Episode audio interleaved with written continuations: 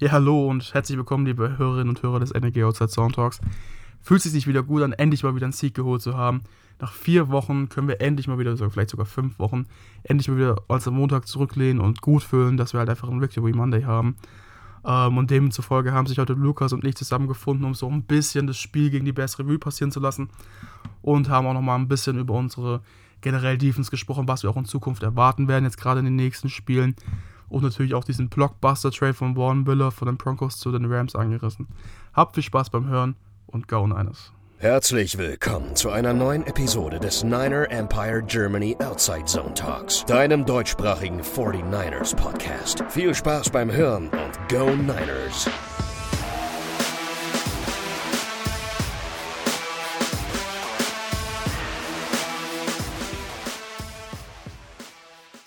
Ja, hallo und herzlich willkommen zur neuen Folge des NEG Outside Sound Talks. Mit heute dabei ist der Lukas. Hallo Lukas. Servus.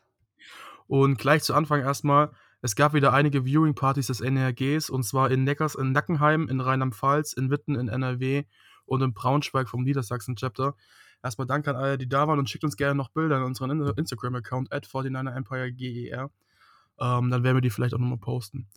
So, aber jetzt erstmal zum Spiel. Lukas, wie hast denn du so das Spiel empfunden? Jetzt mal ein ganz grober Überblick. Ja, ich glaube, der Anfang war jetzt nicht perfekt, vor allem offensiv. Einige Drops dabei gewesen, auch von Debo. Die hat er dann wiederum gut wettgemacht am Schluss. Und ja, die Offense kam dann endlich mal in den Rhythmus, hatte ich das Gefühl, wie es eigentlich in dieser Saison bis jetzt nie der Fall war. Und in der Defense bin ich nicht glücklich mit der Performance. Also das war gegen eine der schlechtesten Def äh, Offenses in der Liga, die die Bears definitiv haben. Einfach zu wenig. Tackling war schlecht viel, viel zu oft easy aus der Pocket gekommen. Also daran, daran muss man definitiv arbeiten, aber es war jetzt mal ein Sieg und das ist das, was zählt.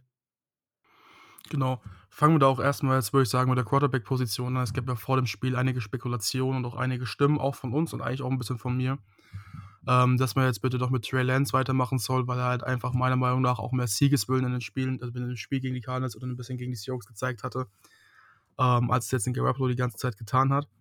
Äh, haben mich aber gestern gerne eines Besseren belehren lassen. Ich meine, Jimmy Garoppolo war der erste 49ers QB mit 300 Passing Yards und zwei Rushing Touchdowns seit Jeff Garcia im Jahr 2000.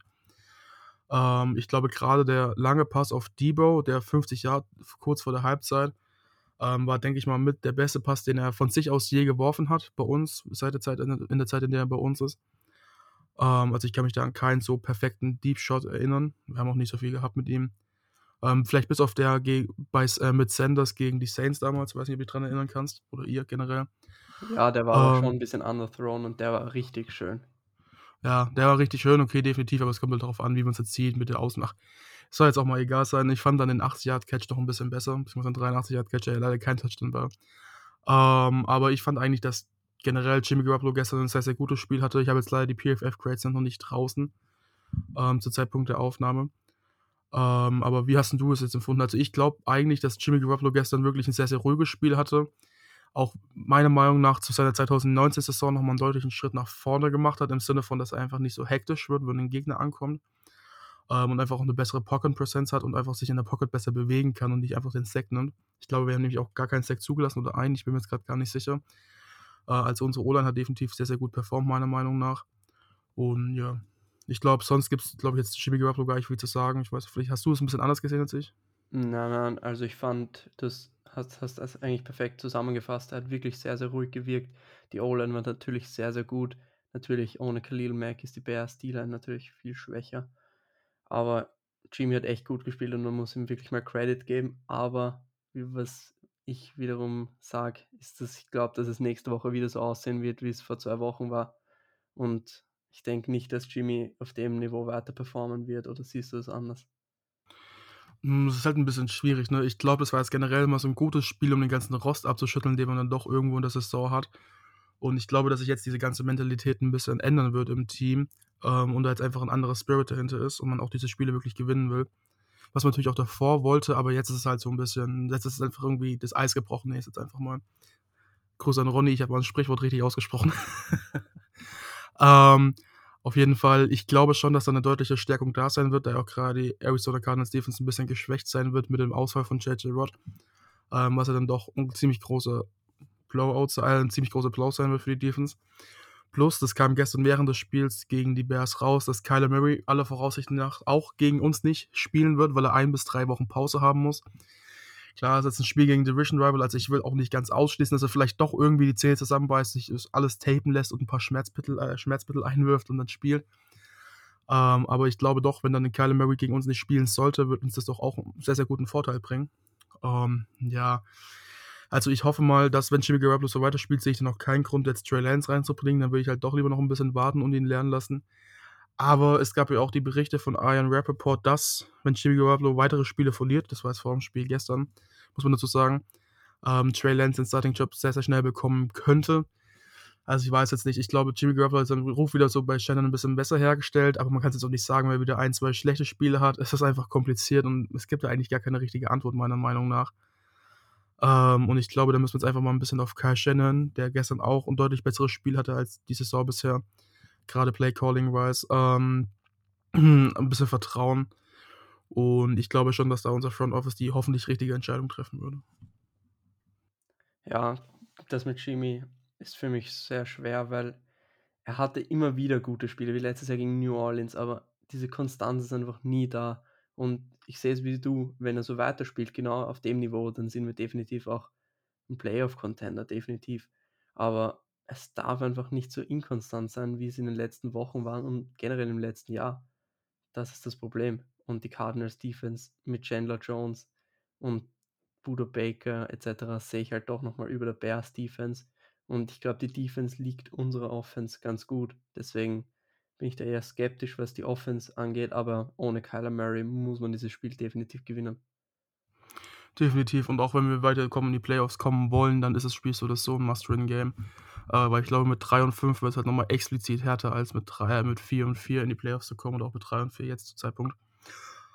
Entschuldigung, ich muss kurz husten, ich bin leider ein bisschen erkältet. Ähm, auf jeden Fall ja, aber dann lass uns noch mal über die Receiver sprechen. Ich glaube, das Thema Jimmy haben wir jetzt ganz gut abgehakt. Da ist jetzt gestern hat sich natürlich der eine Name Debo Samuel wieder sehr, sehr hervorgetan. Ähm, hatte jetzt 807 Yards, glaube ich, in den ersten sieben Spielen in der Saison. Äh, und hat dann mit Jerry Rice, der sollte, glaube ich, mal allen 49ers-Fans bekannt sein, überholt für die meisten Receiving Yards in den ersten sieben Spielen in der Saison. Und wenn man das hochrechnen würde, wäre er gerade on pace, also auf auf dem Weg knapp 1960 oder 67 Receiving Yards auf, äh, zum, also auf, zu, zustande zu bringen. Hat damit genau wie Cooper Cup, der zwar ein Spiel mehr gespielt hat, aber äh, Average per Game, also die Yards pro Spiel exakt gleich. Und dazu muss man sagen, wer das hinkriegen würde, es ist ein bisschen schwierig, weil der zweiten Saisonhälfte fällt die Leistung natürlich immer ein bisschen ab, ähm, weil auch dann einfach die Defense mehr auf ihn fokussiert sind. Ähm, hat sich da gestern einer hervorgetan, der ja die ganze Zeit so ein bisschen im Doghouse war, will ich es jetzt mal nennen. Und zwar Brandon Ayuk. Ich weiß nicht, hat dir, wie hat dir gestern Brandon Ayuk gefallen? Also, ich glaube, es war jetzt so ein bisschen auch sein Rostabschüttelspiel, mal, um es so zu sagen. Ja, war es vielleicht so ein Mini-Breakout-Game für die Season. Also, es sah wirklich gut aus und auch richtig gut Separation kreiert. Bei der einen Two-Point-Conversion richtig geile Route gelaufen. Das war dann ein easy Pitch and Catch von Jimmy zu ihm. Also kann so weitergehen, definitiv. Was ich wiederum schade finde, viel haben wir über Trent Sherfield gehört. Der ist momentan noch gar nicht eingebunden ins Passing Game.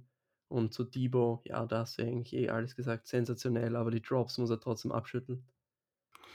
Definitiv, aber ich glaube, dass halt auch die Drops, die gestern war jetzt einfach blöd, ja, natürlich muss er fangen. Ähm, aber ich glaube, dass halt gerade die Drops, die er gegen, äh, mit, mit Lance, Entschuldigung, mit Lance hatte, halt ein bisschen darauf hinzuzufügen sind, dass halt Lance da wirklich Ball rausknallt, der immer jenseits von Gut und Böse ist. Ähm, und deswegen muss man ein bisschen in den Kontext packen, aber man muss sich auf jeden Fall abstellen. Aber dafür finde ich, hat er auf der anderen Seite auch wieder sehr, sehr sichere Hände und macht gute Catches, gerade diese tiefen Bälle, wie jetzt gestern von Jimmy Garoppolo einmal. Oder auch Catches, wo er wirklich hochspringen muss und sich wirklich separieren muss vom Cornerback. Ähm, beziehungsweise nach oben halt ein bisschen teabaggen muss, um sozusagen. Ähm, finde ich eigentlich, macht er sehr, sehr gut. Aber nochmal ganz kurz zu Ayuk zu kommen, also nochmal kurz um zu Ayuk zu kommen. Ähm, ich fand gestern, er hat halt wirklich, man hat auch gesehen, dass Shannon ihn wirklich gut eingebunden hat. Er hat seine Stärken herausgetan, dass er halt ein bisschen der bessere Route Runner ist als Debo Samuel. Ähm, und dann halt auch dementsprechend ein bisschen mehr Separation erstellen kann. Und halt er gerade bei dem Slant bei dritten und vier ziemlich zum Ende des Spiels gesehen, oder war es kurz vor der Halbzeit? Ich glaube, kurz vor der Halbzeit war es, Entschuldigung. Ähm, dass er halt dann schon doch dieser Go-To-Guy ist, wenn es schnell gehen muss. Und ein Name, der sich gestern auch noch hervorgetan hat, meiner Meinung nach, war Mohamed Sanu ähm, der dann auch doch 2, 3 relativ solide Catches hatte über die Mitte, oder? Ja, vor allem war ja 'n Cover Zero Blitz direkt am Anfang im ersten Drive und da war direkt der Go-to-Guy, hat sich gut separated vom Verteidiger und 'n wichtigen Catch gemacht, um den Drive fortzusetzen, auch wenn wir dann, glaube ich, das Field Goal vergeben haben.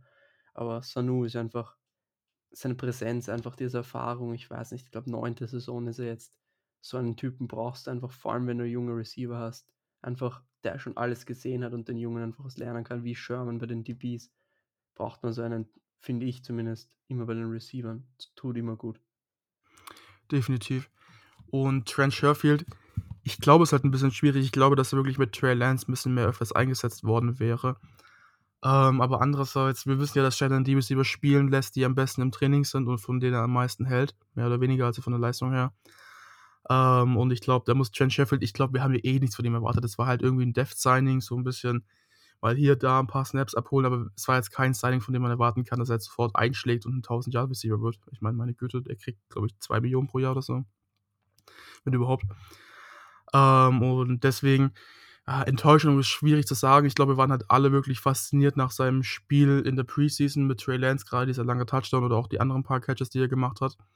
Ähm, aber da will ich jetzt einfach mal abwarten. Ich glaube, dass der in der zweiten Saisonhälfte 'n bisschen mehr eingesetzt wird. Ähm, aber ja, ich glaube, gut, da müssen wir jetzt einfach mal abwarten. Aber was mir auch eigentlich ganz gut an sich gefallen hat und wen man auch wirklich hervorheben muss, ist Elijah Mitchell, der gestern wirklich wieder seinen Rushing-Rekord gebrochen hat. Mit, ich glaube, knapp 130 Yards waren's. Ähm, und demzufolge auch die O-Line und die Titans herausheben muss, die jetzt zwar gestern nicht so viele Bälle gefangen haben, aber dafür wirklich schöne Blocks gesetzt haben, ne? Auch 'n Kyle Juszczyk zum Beispiel. Also, ich glaube, das Running Game war gestern wieder on point. Eventuell auch der eine Touchdown-Run von Jimmy Garoppolo, der eigentlich hätte 'n Jet Sweep werden sollen, aber ja. Definitiv, also Mitchell, das war echt 'n guter Pick in der 6. Runde. Vor allem, wir haben alle gesagt, wir brauchen eigentlich keinen Running Back, aber war ja doch nicht so schlecht, dass wir ihn genommen haben. Was mich nur 'n bisschen stört, wenn wir jetzt über Running Backs reden, Trey Sermon, kein Carry. Ich glaube nicht mal einen Snap gehabt und wir hatten im ersten Drive, glaube ich, war's 3. und 2 und dann kommt Hasty rein und läuft durch die Mitte. Das verstehe ich einfach nicht. Wenn du einen viel physischeren Back hast mit Sermon, der ja auch kein schlechter Receiver aus'm Backfield ist, also er limitiert dich jetzt auch nicht, dass du nicht ihn anwerfen kannst, beziehungsweise dass die Defense sofort weiß, dass 'n Run kommt. Also, ich verstehe es nicht, was mit Sermon los ist und bin gespannt, ob das so weitergeht oder ob er irgendwann 'ne Chance bekommt. Vielleicht muss es eine Verletzung herhalten, dass er 'ne Chance bekommt, aber stimmt mich definitiv nicht positiv. Ne, da geht's mir ähnlich wie jetzt bei Aaron Banks auch und bei Ambry Thomas. Man hatte halt einfach 'n Pick gemacht. Und ich glaube immer noch, dass man halt einfach sich 'n bisschen mehr auf Trey Lance fokussiert hat und auf die QB-Position generell und dann halt diese Late-Round-Picks beziehungsweise Mid-Round-Picks, Entschuldigung, äh, so 'n bisschen vernachlässigt hat eventuell und einfach nicht ganz sauber gearbeitet hat im Scouting. Und sich halt auch 'n bisschen auf Mike McGlinchey, der Aaron Banks ja empfohlen hat, verlassen hat und ja, ich meine, wir können ja grade du hast ja grade das Bild in die WhatsApp-Gruppe geschickt, dass halt, ähm, zum Beispiel jetzt Von Miller, der ja grade eben vor 'ner Stunde getradet worden ist zum Zeitpunkt der Aufnahme, ähm, für 'n Second und 'n Third-Round-Pick von den Broncos zu den Rams gekommen ist, ähm, was ja witzigerweise exakt 'n Ambry Thomas und 'n Aaron Banks zum Beispiel wäre oder 'n Am äh, oder 'n Aaron Banks und 'n, äh, Trey Sermon. Ähm, also nur um das mal 'n bisschen klarzustellen, ist halt schon enttäuschend, dass halt eigentlich Spieler in der 2. und 3. Runde, die eigentlich wirklich schon fast starten sollten, Day One, ähm, eigentlich gar nicht eingesetzt werden. Und ich glaube, da muss man halt Shannon einfach zur Verantwortung ziehen und auch Lynch, dass sie da einfach da schlampig gearbeitet haben. Gut, vielleicht haben sie auch einfach Spieler gedraftet, von denen sie wussten: „Okay, wir haben jetzt in den nächsten Jahren nicht so viele Picks, die sind vielleicht nicht jetzt gleich gut, aber haben dafür umso mehr Potenzial, um sich weiterzuentwickeln.“ Äh, aber andererseits spricht da halt auch wieder das Alter zum Beispiel von 'nem Aaron Banks oder 'nem Trey Sermon, die ja schon 24 beziehungsweise 22 sind, was ja für 'n Running Back auch schon nicht mehr der Jüngste ist zum Zeitpunkt des Draftes. Ähm, dann doch schon am älteren Ende angesiedelt sind wirklich. Bei Ambry Thomas weiß ich jetzt grad gar nicht, ich glaube, der ist noch nicht so alt, aber ja, lassen wir das Thema mal. Nein, aber bei Ambry Thomas sehe ich zum Beispiel schon den Upside, weil er jetzt auch eine richtig gute 40 Time hatte, war eigentlich gut im Man-Coverage, war einfach Mhm. viel zu grabby im College und das gibt dir schon noch bisschen Upside. Bei Banks ist es halt quasi nicht da, da hast du halt nur, dass er groß ist und wirklich physisch ist, aber er ist halt schon 23, wie du's gesagt hast. Ich glaube, er war sogar fit. 24, Aaron Banks sogar, meine ich halt mittlerweile. 24. Das ist schon sehr alt und Ambry Thomas war ja auch der Pick von Adam Peters. Also, da sollte auch Ja. er zur Ver Verantwortung gezogen werden. Ja, gut, ich glaube, da muss man jetzt einfach mal 'n bisschen da müssen wir jetzt einfach 'n bisschen Gras drüber wachsen lassen. Wir können's jetzt eh nicht ändern. Da müssen wir jetzt einfach mal in die Zukunft gehen und schauen. Ich glaube auch, dass Ambry Thomas vielleicht dann besser werden kann. Bei Aaron Banks habe ich da relativ wenig Hoffnung, weil, wie gesagt, er hat schon die Physis. Ähm, er ist eigentlich schon in 'nem Alter, wo man dann auch mal relativ solide starten sollte aus'm College raus in der zweiten Runde. Und er ist eigentlich von vornherein auch nicht wirklich 'n Scheme-Fit gewesen. Ja, es ist schwierig, ne? Das ist halt wir haben's damals 'n bisschen bemängelt. Wir hätten andere Spieler holen können, zum Beispiel Asante Samuel Junior, der unserem Backfield wahrscheinlich sehr, sehr geholfen hätte. Aber gut, lassen wir das Thema mal sein. Kommen wir mal allgemein zur Defense, würde ich sagen. Ich glaube, die Offense haben wir jetzt ganz gut abgehakt. Ähm, wer hat wer ist denn für dich so 'n bisschen herausgestochen aus der Defense gestern? Hm, schwer, jemanden rauszuheben, aber Nick Bosa mal wieder. Ich glaube, er hatte 2 Sacks, ein richtig geiles Tackle for Loss und ja, er war eigentlich einer der auffälligsten Spieler, würde ich sagen. Sonst eigentlich nicht so viel Positives in der Defense, finde ich jetzt. Hm, ja, ich kann mich da eigentlich dir nur anschließen. Ich glaube, Nick Bosa hatte wirklich 1 Sack nur, meine ich, aber halt dafür ordentlich Pressures die ganze Zeit war eigentlich irgendwie gefühlt immer im Backfield. Ähm, was ja auch wirklich 'n gutes Zeichen ist und der eine Sack, der war ja dann gegen den einen eigentlichen Tackle, der als End reingekommen ist, um grade Bosa zu blocken, weil's ja einfach davor nicht funktioniert hat. Ähm, und das ist jetzt vielleicht 'n bisschen arg vielfach Chinesisch, aber ich fand's halt schon einfach immer wieder witzig, da einfach zuzuschauen, wie wirklich die Bears hingehen und versuchen, Nick Bosa aus dem Spiel zu nehmen. Ähm, also, sie haben sich, glaube ich, wirklich auf fast keinen anderen Defense-Spieler so sehr konzentriert dann ab dem 2. Quarter wie auf Nick Bosa. Ähm, ob's jetzt war, dass sie komplett von ihm weggeslidet sind und einfach haben versucht, 2 Tight Ends ihn blocken zu lassen und hoffentlich funktioniert's, aber er hat halt trotzdem irgendwie den Pressure gebracht. Und wie ich's grade schon gesagt habe, dass halt einfach 'n Tackle sogar reinkommt als Tight End, äh, wo ich mir gedacht habe: „Okay, 3. und was weiß ich, 4, 5, die werden ja jetzt einfach mal 'n bisschen ab durch die Mitte mit, äh, Her Herbert gehen.“ Der war ja da noch zu dem Zeitpunkt noch nicht verletzt. Ähm, und bringen deswegen halt 'n extra Blocker rein, der wirklich gut blocken kann. Aber es war halt dann im Endeffekt einfach wirklich nur, um, äh, 'nen Anführungszeichen Tight End zu haben, der den Bosa besser blocken kann, was ja dann eigentlich gar nicht funktioniert hat. Ähm, oder auch, wie sie dann am Ende vom Spiel einfach von ihm weggerannt sind und ich glaube, kein einziges Mal wirklich auf seine Seite gerannt sind. Es ist halt einfach schon es ist einfach witzig und es bestätigt dir ja auch das, was sie eigentlich generell gestern in ihrem Scheme hatten, dass sie halt einfach versucht haben, viel zu laufen und darauf aufbaus aufbauen, so 'n bisschen Play Action, aber auch vor allem im Short Passing Game zu haben, dass man halt einfach wirklich nur als QB 3 Steps zurück macht und den Ball schnell los wird, was ja eigentlich auch immer 'n gutes Zeichen ist für die Defense Line, dass sie wirklich die respektieren und sagen: „Okay, hey, wir können's uns einfach nicht erlauben, in 3. und lang Situationen zu kommen, beziehungsweise generell Plays zu haben, wo unser Quarterback da hinten 3, 4 Sekunden braucht, bis sich das Play überhaupt aufgebaut hat.“ Ähm, weil bis das passiert ist, es klingelt da Nick Bosa und Arik Armstead oder wenn er gesund und dabei gewesen wäre, auch 'n Dee Ford einfach hinten und sagt mal „Hallo“ und ich glaube, das will man grade bei 'nem Rookie Quarter Quarterback dann doch 'n bisschen vermeiden. Ähm, aber wer für mich noch so 'n bisschen vielleicht der Most Improved Spieler gestern war auf dem Feld, muss ich einfach sagen, Samson Ebukam, der dann wirklich auch 1, 2 schöne Pressures hatte. Äh, ein Sack am Ende, wo man wirklich seine Athletik gesehen hat, das auch mal ganz schön ist, der so 'n bisschen der schnellere Pass Rusher ist, nenne ich's jetzt mal als Nick Bosa. Ähm, du kannst jetzt mal schnell im Sinne von 40 Time. Ähm, aber auch, wer mir wirklich gut gefa äh, Entschuldigung, Samson Ebukam noch, ähm, halt auch wieder 'n bisschen rumgepusht worden ist, aber auch wirklich einen nicen Hit hatte gegen Fields, der wegen 'ner anderen Flagge zum Glück auch nicht bestraft worden ist, nenne ich's jetzt mal so.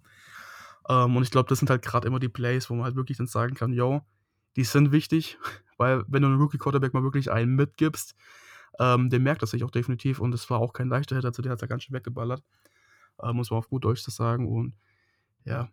Was auch noch wirklich wichtig war, fand ich ich habe es gestern sogar noch in die interne Gruppe geschrieben und gesagt, dass wir jetzt die Bears am äh, am Zückerli haben, nenne ich's jetzt einfach mal. War der Punkt, als wir ihr Running Game wirklich rausgenommen haben.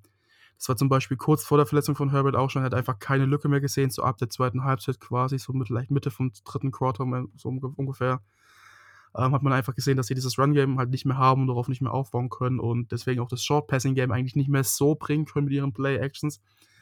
Ähm, und es hat dann unsere Defense wieder in ihre Stärke gebracht, einfach Pass Rush. Ähm, aber ich fand auch, dass unsere Cornerbacks dann dementsprechend gestern eigentlich ganz gut gespielt haben. Und auch vor allen Dingen Josh Norman fand ich gestern besser als sonst bisher.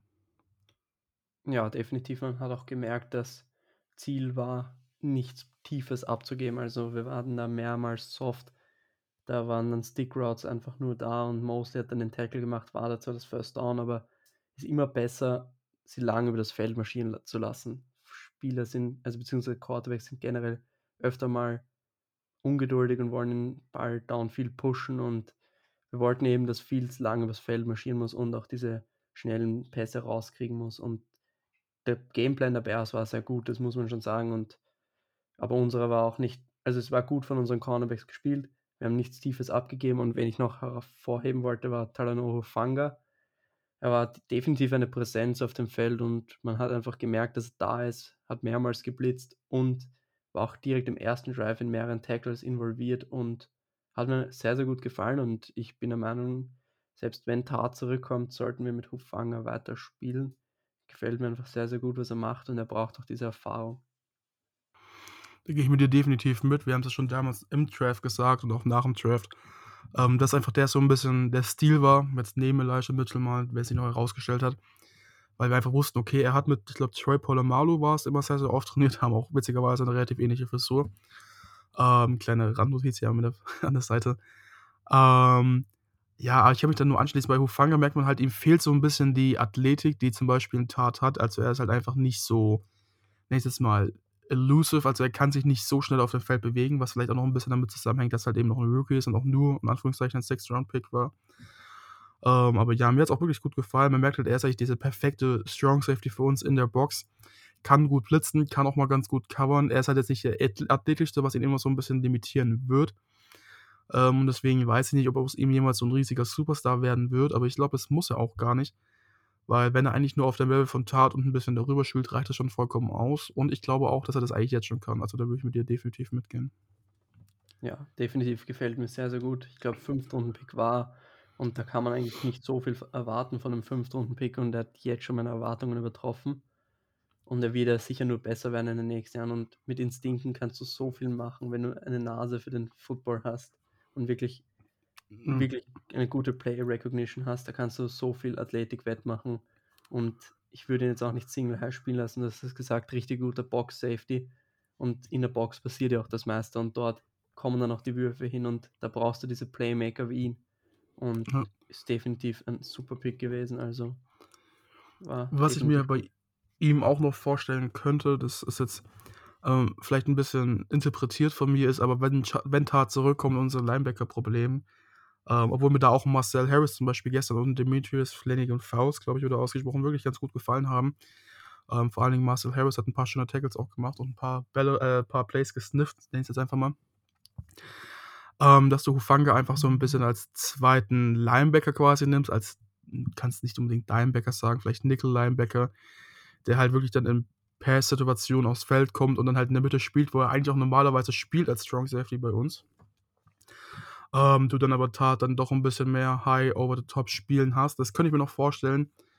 Ähm, da bin ich auch mal gespannt, weil es wird ja auch ganz gut für Blitzes sein, was da noch kommen wird von die Micro Ryans. Also ich glaube, da ist, sind wir mit Kreativität ganz gut gesegnet, weil das hat mir auch gestern wirklich gut gefallen mit seinen Adjustments, muss ich wirklich zu ihm sagen. Und was mir gerade noch dabei eingefallen ist, ist auch wieder ein K-Ron Williams, der jetzt auch, ich glaube, die zweite Woche schon wieder gespielt hat, aber als auch diese Woche jetzt wirklich richtig fit war, meiner Meinung nach. Ähm, der hat halt auch wieder gezeigt, warum er für uns so wirklich wichtig ist und halt auch wieder richtig viele Plays gesnifft hat. Ich glaube jetzt gerade mal der eine Screen-Versuch für minus 4 Yards war es zum Beispiel relativ im zweiten Quarter, meine ich.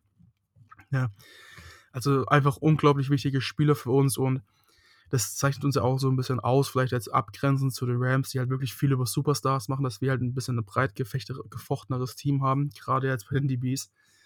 Ähm, und ich würde halt auch mal ganz gerne bei den DBs sehen, wie es aussehen würde, wenn wir jetzt einen guten Cornerback wie Asante Samuel Jr. hätten oder Jason Red sich nicht verletzt hätte. Weil ich glaube, dann wäre unsere Defense schon nochmal ein richtig, richtig gutes Stück besser.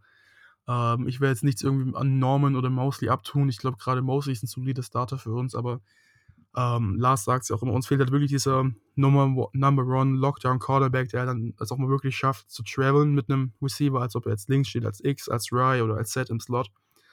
Okay, im Slot jetzt vielleicht nicht so wirklich.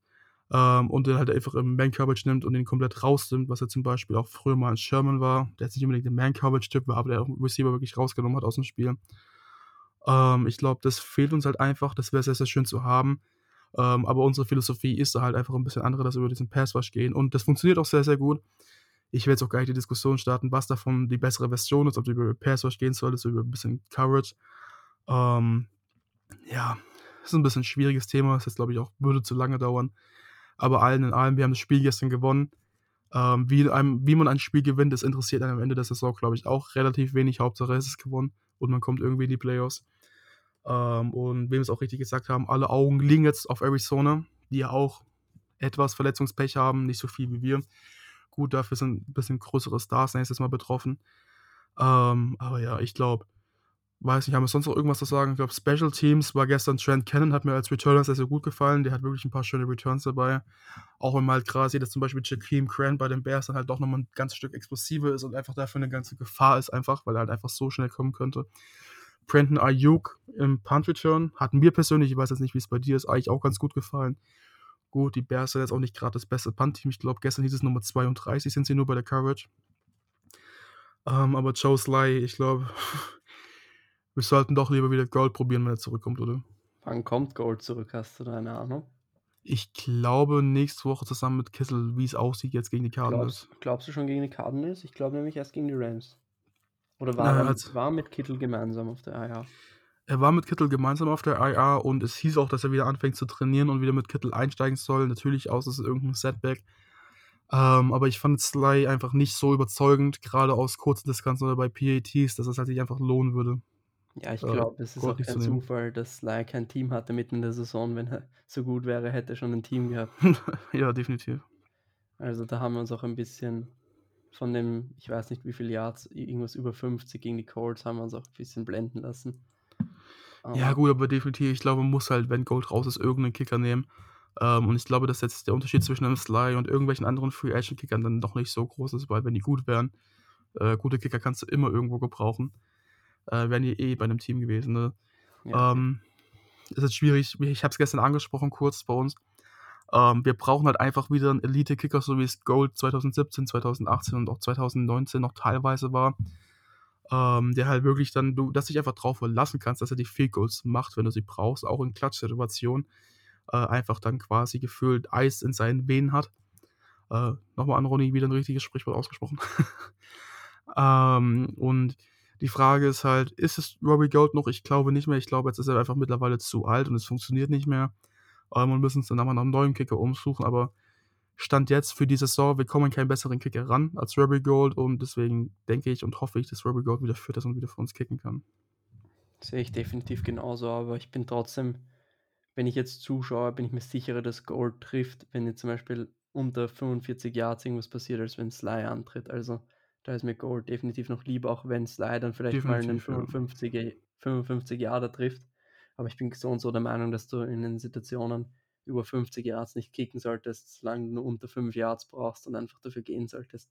Vor allem, wenn du einen Trey Lance hast in so einer Situation, musst du einfach auch mal mit Trey Lance ein Package in Zukunft mehr machen und ihn einfach einsetzen. Ja, oder nachgestern noch ein Chill Garoppolo. Ja, oder QB Ähm, Power mit Jimmy G. Also ich würde immer noch gerne wissen, das muss man irgendwann stellen mal fragen. Ich hoffe, er sagt es im Interview, ob dieses Play geskriptet war, dass es wirklich einfach nur Abstimmungsprobleme absichtlich geben sollte. Und Debo Samuel da stehen bleibt und es halt wirklich geplant war, dass alles so funktioniert, ob's halt, oder ob es halt einfach ein komplettes Fuck-up war. Das würde mich Er wirklich interessieren. Er hat doch gesagt, dass es war ein Handoff, ein geplantes, aber das sah irgendwie wie ein QB Ach so. Power aus mit einer Option zu pitchen. Also es sah so aus. Nee, ich glaube, wenn es geplant war, also wenn es wirklich geskriptet war und es einfach nur ein Fuck-up war, wegen jetzt einfach fehlender Kommunikation oder weil Alex Mack noch irgendwas gecallt hat, ähm, dann war es, denke ich, schon eher ein Ding, weil es äh, eher ein, ein äh, Pitch-Play, nicht Pitch, sondern ein Handoff zu Debo Samuel. Äh, also ein Chat-Sweep, genau, jetzt habe ich es zu Debo Samuel, weil äh, so sah es von mir vom Blocking eher aus und Debo Samuel hat auch schon seine Arme so aufgemacht und ist dann stehen geblieben, weil kein Ball da war. Bisschen schwierig. Ich hätte es auf jeden Fall Shannon zugetraut, dass es so ein Play called und design wie damals Kittel, der absichtlich, ich glaube, es war sogar gegen die Bears in seinem Rookie-Saison oder so, absichtlich, in Anführungszeichen, hingefallen ist, dass er aus dem Block, äh, aus dem Coverage-Scheme, der eben Linebacker und Safeties rausgeht, dann aufsteht und dann irgendwo zwischen Linebackers und Safeties läuft und sich so Ja, irgendwie in 30 Das war Yard gegen die Rams, glaube ich. gegen die Rams, ja. Also ich, ich traue Shannon sowas zu, weil es halt absolut sein Ding, solche verrückten Playcalls zu machen, aber wenn er gesagt hat, dass es Miss-Up war, Mess-Up war, dann, ja. naja, gut. Ja, war jetzt eh Ähm, besser, so wie es war, weil ich weiß nicht, ob ein Jet Sweep wäre jetzt nicht so der Play Call gewesen, den ich gefeiert hätte. Vor allem gegen die Seahawks hatten wir den ja auch bei Fourth Down mit Lance. Da haben wir ja, alle gut. genau für den Call kritisiert. Also Ja, gut, aber Garoppolo ist ja im Endeffekt eigentlich genau dahin gelaufen, wo Debo Samuel auch hingelaufen wäre und das Blocking war ja da. Ja, ich glaube, es Ähm, waren also alle schockiert, dass Jimmy selbst läuft, deswegen waren da auch mehr das kann natürlich auch sein. Wo es auch bevor Jimmy als O-Liner ist, du denkst ja, ah, okay, Debo Samuel Touchdown, drehst dich um, auf einmal hat Jimmy den Ball in der Hand, du denkst dir, was zur Hölle? Ich will's Ja. gar nicht wissen. Ist 'n Touchdown. Ähm, na ja, egal. Hast du noch irgendwas zu sagen sonst zum Spiel, oder? Zur Defense wollte ich noch kurz zu Hufanga zurückkommen, weil du es angeschnitten hast, dass du ihn auf Linebacker siehst im Nickel. Das sehe ich definitiv genauso. Vor allem, wenn wir dann zum Beispiel auch in Man-Coverage-Situationen sind, kann er die Mitte spielen, wenn wir also mit einem tiefen Safety spielen. Und dort kann er ja dann wirklich auch seine Instinkte ausprägen, weil er eigentlich nichts falsch machen kann. Er geht dann dorthin, wo er, er liest dann, beziehungsweise er liest die Augen des Quarterbacks und versucht halt die Routes zu antizipieren. Das ist genau das, was er am besten macht und dort sehe ich ihn auch. Und man muss dazu sagen, nächste Woche werden wir Drake Greenlaw auch wieder zurück haben. Also zu Kittle, vielleicht Gold, haben wir jetzt auch noch Drake Greenlaw zurück und bald Jeff Wilson Jr. Also das Lazarett lichtet sich und Assis Ashire, der mir auch sehr, sehr gut gefallen hat in den letzten Wochen, sollte nächste Woche auch zurückkommen und fort nach der Concussion auch.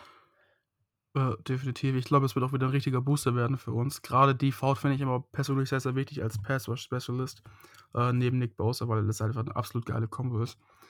Ähm, und wir haben es auch schon öfters angesprochen, du halt dann gerade quasi dieses Triett hast zwischen, ha, richtig ausgesprochen, zwischen Bosa, Armstead und Default, die halt wirklich alle kompletten unterschiedlichen Pass-Rush-Stil haben von der Edge. Ähm, es ist immer schwierig für O-Lines dann zu blocken und sich der, darauf eben vorzubereiten. Ähm, aber gut.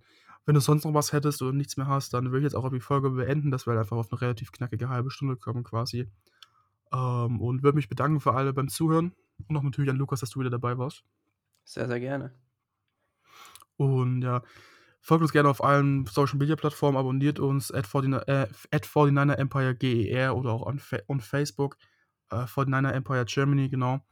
Und ja, habt noch einen schönen Morgen, Mittag, Abend, je nachdem man es hört. Und Go Niners. Das war der Niner Empire Germany Outside Zone Talk. Streamt und abonniert uns auf allen gängigen Kanälen unter ad 49ers Empire GER.